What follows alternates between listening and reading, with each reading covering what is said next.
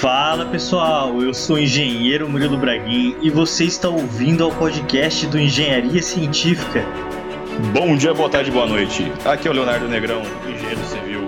Hoje a gente vai falar um pouco de como foi a nossa graduação, o que, que a gente aprendeu, o que, que a gente sabia do curso antes de ingressar. Ou que a gente não sabia, vamos, vamos ser sinceros. É, exatamente.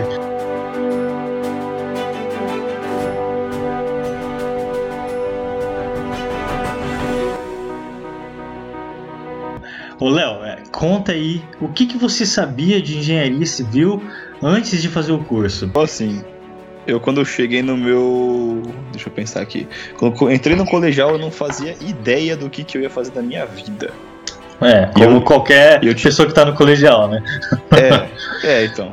Ah, tem gente que sabe que é medicina, é medicina, esses cursos mais assim, mais fraquinhos, direito, essas coisas assim. Mas eu não sabia, sinceramente eu não sabia. Eu, eu tinha um complicador na minha vida, porque eu, eu não era muito bom na, em todas as matérias, mas eu era mediano em todas. Então, ah, fa, tipo, a pessoa vai bem, muito bem em história e mal no resto. Ah, faz direito, né? Tem que ler bastante. Ou a pessoa faz, vai muito bem em biologia, ah, faz medicina, né? Eu não, eu ia, eu ia mais ou menos em tudo, só não ia bem em português. Que vai ser. Vai dar pra perceber aqui né, nesses, nesses podcasts que meu português às vezes vai ser falho, mas tudo bem. É, mas do resto eu ia, eu ia mais ou menos em, em tudo, cara. Eu, então, tipo, não tinha alguma coisa, alguma direção para seguir por, por essas matérias assim. Mas fala aí, Léo, o que, que, te levou a eu... fazer engenharia? Por que, que você escolheu essa profissão? Fui num simpósio, eu lembro que eu fui num simpósio de profissão e eu li uns livrinhos, cara, de, de curso. E nessa época também, por acaso, meu pai tava construindo uma casa. E tipo, eu não sabia o que, que engenheiro fazia, cara, sinceramente. Eu não sabia as matérias que tinha no curso. Eu entrei na engenharia sem saber quais matérias que eu ia estudar. É, depois de eu ter visitado a, a obra da casa que meu pai estava fazendo, que eu gostei, achei legal. Quando eu voltei pro colégio, vi. Isso aí foi antes, né? Depois eu fui, fui no simpósio, vi é, palestra de engenharia química, engenharia de produção, e eu acabei querendo outras engenharias. Como eu, eu sou uma pessoa muito generalista, é, eu estava atendendo mais para a parte de engenharia de produção. Engenharia civil não era, talvez não fosse meu foco a princípio. Mas eu não conhecia nenhuma engenharia, eu só conhecia assim bem pouco a obra que eu visitei, que eu acho legal, uma palestra que eu assisti de uma outra engenharia e engenharia química que eu gostava porque eu, eu tinha um professor muito bom. Era, era isso. Eu não tinha conhecimento a fundo da, das coisas, sabe? E por acaso, assim, da vida, coisas da vida, eu, eu acabei, quando eu passei no, no, na UEL, eu fui fazer engenharia civil. Sem saber o que eu tava, onde eu tava entrando, sabe? Você escolheu por quê, cara? Agora é, é minha vez de ser entrevistador. Você escolheu, você escolheu por quê? Foi um acaso a escolha da engenharia civil. Na verdade, existia um motivo para eu escolher engenharia, tá? Que é um motivo que hoje eu vejo que não é verdade. Que diziam que se você fizesse engenharia você ia ter um salário muito bom. a hora que logo você se formasse. Ilusão. É, a doce ilusão. Doce ilusão. Quando eu fiz engenharia, eu falei para você, eu não conhecia nada, não conhecia engenheiro nem nada. Mas alguém falou para mim uma coisa que me marcou até hoje, que era a única referência que eu peguei para fazer engenharia era essa, que era o seguinte, ó, é, não sei, não vou falar quem é porque essa pessoa vai ouvir o podcast. Ou será que eu falo que foi minha mãe que falou para mim? Então foi, foi minha mãe que falou para mim, tá? E ela falou o seguinte: olha, meu filho, ela falou assim, ó, engenheiro é a mesma coisa que um arquiteto, só que o nome do arquiteto aparece e o nome do engenheiro não. Olha isso, cara. Essa foi a referência que eu tive de arquitetura e engenharia na época. Aí eu fiz Parabéns. o vestibular. Pois é. Aí eu fiz o vestibular de engenharia sem saber muito como era e depois eu acabei descobrindo e gostando do, do curso. Que é o que eu, eu acho fiz... que acontece com muita gente, né, cara? Que entra, entra sem saber o que vai enfrentar no curso, né? Essa é a verdade. É, acho que todo mundo, antes de, de, qualquer curso que fosse fazer, era, tipo, ler a grade de matérias, sabe? Eu fui Cara, essa é uma boa dentro. dica, viu? Eu, eu não tinha. Eu, eu, não tive essa curiosidade, quer dizer, eu nem sabia que existia. Sei lá, foi uma coisa muito. Eu falei, nossa, devia ter procurado isso antes. Pra poder ver, né? Que tipo, a gente tinha a gente teve matérias de filosofia. Sociologia. É, e a gente não tinha também essa noção, né? E nunca ouvi falar de alguém que, pelo menos na nossa época, que fez isso, né? Na verdade, na nossa época, as profissões tinham, na verdade, um status social. Né? E muitas vezes as pessoas escolhiam a medicina e o direito justamente por causa desse status que existia. Vamos falar assim, aquelas profissões que as pessoas eram nomeadas como doutores, né? Que é o que acontece uhum. até hoje, né? Acontece isso até hoje. Então acho que isso levava a pessoa é, a tendência de ser o, o, profissional sem nem saber, só pelo status que ela tinha ali na sociedade. E também eu acho que um grande erro é tipo esse negócio de é, você escolher o curso porque ah, você vai bem em matemática, você tem que fazer engenharia. Não necessariamente. Tem, você pode saber muito de exatas e tipo, engenharia pode não ser o seu caminho, sabe? Acho que isso aí é uma, é uma confusão desse sistema atual de ensino nosso, que acaba bagunçando a galera, né? Com certeza. E eu vejo isso hoje assim, profissionalmente falando, na vida profissional, a matemática ela é fundamental para o engenheiro, não é pelo fato daquela pessoa que está saindo do colegial gostar de matemática que ela não pode é, gostar depois, entendeu? Tipo, ela pode gostar de outras matérias e não gostar de, necessariamente de matemática para entrar na engenharia. Isso não é um pré-requisito. E existe esse mito de que, olha, você gosta de matemática, então faça engenharia. Não, a matemática, assim como outras coisas na vida, ela é uma ferramenta. Então uhum. nós engenheiros aprendemos durante o curso a usar essa ferramenta. Mas olha, vamos fazer uma comparação. Uma calculadora, você não sabe usar uma calculadora até você começar a ter que usar ela. Aos poucos você vai aprendendo as funções. E eu faço esse paralelo com a matemática. A gente não precisa saber de tudo de matemática, precisa vir pronto do colegial sabendo matemática, mas você pode aprender durante o curso. Não é que você vai chegar também em engenharia e você vai ter aquela matemática muito elaborada, né? Ela vai gradualmente aumentando o nível de dificuldade ao longo do curso. Quando se ingressa no curso, é, a gente percebe que existe muitas matérias que são introdutórias. Então todas essas matérias acabam resumindo o que a gente aprendeu no colegial e elas vão agora é, serem mais detalhadas, né, e mais elaboradas. E daí, o primeiro susto que eu tive na engenharia, com, a gente falou que não precisava de matemática, mas é lógico que a matemática vai fazer parte disso. E você pode aprender a gostar. De, nessa parte de matemática. Mas o primeiro susto que eu lembro de ter foi na prova de cálculo. Porque no primeiro ano, no segundo semestre, é, nem, nem todo curso é assim, mas a gente já enfrenta a primeira matéria de cálculo numérico, a gente começa a aprender coisas muito mais difíceis de matemática. E daí tem. Existe um mito que fala. frase que fala assim: olha, onde você vai usar o cálculo na vida? Aí o professor fala: ah, você vai usar o cálculo na prova. E a prova faz parte da vida. Então, o cálculo, ele nada mais é do que uma preparação para uma coisa assim, mais difícil, né? Matérias mais difíceis e mais específicas. Eu faço um paralelo seguinte: quando você vai correr, é, existe uma modalidade de corrida. Nessa modalidade você pode competir, pode concorrer medalhas, enfim. Mas, é, por exemplo, não existe uma competição de polichinelo, né? não que eu, que eu conheça. Mas o polichinelo, ele é uma preparação para você correr. Então, do mesmo jeito que o cálculo é uma preparação para você fazer outras coisas, engenharia. E criar o que eu, que eu acho que é o maior trunfo de todo engenheiro e isso é muito interessante porque não falam isso pra gente durante o curso, a gente acaba descobrindo que é o pensamento lógico. Eu acho que é o principal do engenheiro. Eu acho que é o que diferencia. Não é fazer conta, não é. Não é você saber mexer com números, é o principal, acho que o que diferencia tipo, um engenheiro de outros cursos, né, de outras graduações, é o raciocínio lógico que você é 100% exigido em todos os momentos. Porque a gente é treinado, na verdade, para ter esse raciocínio lógico. Afinal, mas o que é o raciocínio lógico? É você conseguir olhar, enxergar um problema que você vai enfrentar e você conseguir analisar aquilo é, de uma maneira assim impessoal, olhando a realidade que é o problema. Dessa forma, a gente consegue traçar pensamentos que vão fazer com que a gente solucione né, aquilo.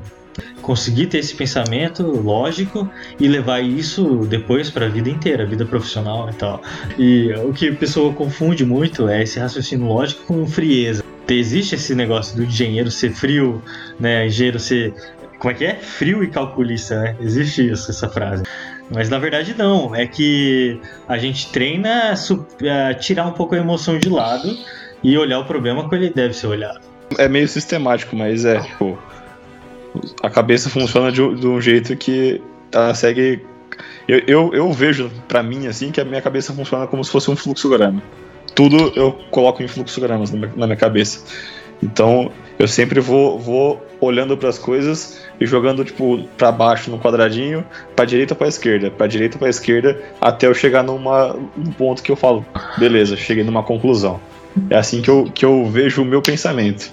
Uhum. Todo engenheiro, o que, que ele quer ser? Ele quer ser eficiente, ele quer chegar na resposta mais assertiva, no menor tempo possível. Não que eu fique imaginando fluxogramas. Eu, eu, meio que sai naturalmente. Isso. Mas quando eu paro para pensar como é que eu cheguei na, naquilo, eu, eu, eu, imagino desse jeito, sabe? É, você consegue traçar um fluxograma através do seu pensamento. Sim. Léo, o que, que você viu na graduação? O que, que você achou dos cursos que tinha lá? Você acha que te preparou para sua vida profissional? Ou, ou, você vê um distanciamento muito grande é, nisso? Eu senti, assim, quando a nossa formação, eu senti que para a parte prática de. Uh, parte de obra mesmo, às vezes até planejamento, para essas, essas áreas que não é projeto de. projeto, projeto estrutural, vai projeto hidráulico também. A gente, te, a gente teve bases boas. O que, que, que, eu vou falar do nosso, da nossa graduação, vai? Bases boas que a gente teve foi é, projeto estrutural, projeto, em projeto em si, né? Projeto hidráulico, elétrico também, isso aí a gente teve. Mas na vivência de obra, coisas de práticas, a gente não teve muito contato. Durante a nossa faculdade, não existiram profissionais que vieram até a gente, né? Eu senti uhum. falta disso que hoje que é o que eu tento fazer nas universidades, através de algumas palestras. É levar um pouco do, da vida profissional para lá, para o aluno conseguir se projetar naquele profissional e se enxergar é, como vai ser a sua vida daqui a um tempo. Se o aluno fica só no cálculo, a faculdade, o curso ele fica muito teórico tá? E quando a gente fica muito teórico, é difícil a gente imaginar. É muito mais fácil a gente olhar imagens, é, olhar uma pessoa fazendo e ter trazer aquilo para a realidade de uma maneira visual do que ficar imaginando um conjunto de linhas e cálculos que vão, vão fazer o projeto. Eu acho que faltou essa integração entre, entre os profissionais que estão aí, estão atuando no mercado, com a universidade. Né? E eu acredito que isso aconteça em várias universidades por aí. Em vários cursos existe esse enorme distanciamento. Isso é verdade. Porque quando a gente leva para a prática de engenharia, a gente entende que existem outras coisas ali que a gente tem que trabalhar. São materiais diversos, vamos falar assim, concretos, argamassas, pisos cerâmicos. Se a gente for trabalhar assim numa incorporadora, uma construtora, o engenheiro vai se ver tendo que analisar esses materiais, né? Janelas, portas, isso tudo são materiais que compõem a, a construção e que acaba passando pela mão do engenheiro. Ou o engenheiro vai lá e especifica qual é esse material, ou ele vai ter que instalar esse material, ou ele vai ter que pegar e, e analisar o que, que, uma patologia, né, uma possível patologia naquele material. E patologia, para quem não sabe, são defeitos, fissuras, descamamento de pintura, tubulações que vazaram, racharam, enfim. Isso são as, é o que a gente chama de patologia na construção civil. Não sei se isso é para todo curso, mas o que eu senti na universidade é que a universidade está formando projetistas, pessoas que vão fazer apenas o projeto e todas as outras esferas da engenharia. E eu chamo a atenção aqui também para a esfera muito importante do empreendedorismo. Então, nós como engenheiros, durante o curso aprendemos que, olha, o engenheiro ele pode, é, de novo, fazer projeto, ele pode ter sua construtora, ele pode fazer perícia, ele pode emitir laudos. Mas e aí, é, aonde ele vai aprender isso? Então, eu acho que faltou muito dessa parte do que acontece na realidade dentro do curso. E a gente, hoje eu me vejo é, tendo que procurar isso em pós-graduações e especializações, para daí compor o que faltou de matéria né, do assunto. Isso é verdade. Até em certa parte, essa parte mais prática é mais difícil né, de achar em material. Seria mais em vivência, talvez, compartilhar a experiência, né? Então, esse contato que você falou com outros profissionais é quase que essencial. Né? Para poder entender coisas bem, bem simples, mas coisas de, de dia a dia de obra. Exatamente. Então, o que você falou, eu acho que é muito importante, Léo, porque você citou um ponto aí que é o que eu sinto dificuldade hoje. É assim, como encontrar materiais de boa qualidade que a gente possa se basear e fazer. Será que existem manuais para isso? É, onde eu consigo os manuais? e as normas. E a gente acaba, durante a graduação, não vendo nada disso. E a norma que a gente mais aprendeu, eu vou dizer assim, aquela que a gente só aprendeu, foi a 6118, que é a norma de concreto estrutural. E, e todas as outras. Eu não sei exatamente de cabeça, mas, mas pensando no número, é, existem ali umas milhares de normas, né? 14 mil normas, alguma coisa assim. Então, na nossa vida profissional, a gente vê assim, olha, onde eu encontro essas normas, né? Onde eu encontro manuais que eu, que eu vou seguir. Então, muitas vezes a gente se vê tendo que passar pela experiência de errar para daí então a gente conseguir aprender. Se a gente tivesse tido uma experiência anterior com profissionais já da área que já tiveram essas experiências, né, que já erraram muitas vezes, eles já teriam passado um conhecimento diferenciado né, para a gente, a gente sairia da universidade mais preparado do que a gente sai hoje. E se você gostou desse episódio, se você aprendeu alguma coisa com a gente, deixa aí o seu like. Não se esqueça de nos procurar aí nas redes sociais. Entre em contato com a gente, conte a sua história, fale pra gente o que você achou da sua graduação. Se você está fazendo a graduação, fala pra gente o que, que você espera que aconteça do curso, o que você imagina que vai ser a sua vida profissional com o que você está aprendendo hoje. Então é isso, galera. Muito obrigado e até a próxima.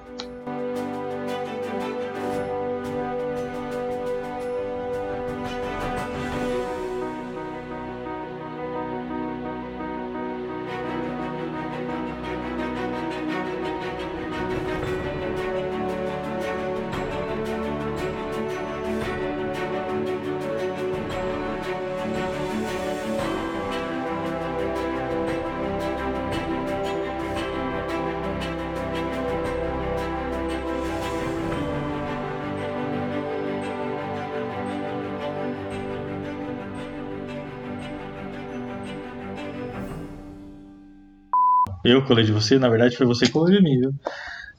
Eu? É. Eu nunca colei, cara. Cara, eu passei colou. cinco anos sem colar. Você era o mestre de fazer aquele negocinho enroladinho assim, que você escrevia as letrinhas bem. As letrinhas bem miúdas. escrevia as letrinhas bem miúdas assim no papel. Aí ficava aquele, aquela bula, sabe? Tipo aquele negócio corrido assim. Não sei como é, nem como é que fazia para abrir aquele negócio durante a prova. Aquilo lá chamava técnica do pergaminho. Em minha defesa, eu nunca fiz ele. Eu... Nunca fez, né? Só aprendeu e. Né? só usava. Só. Pôs em prática alguma, algumas vezes.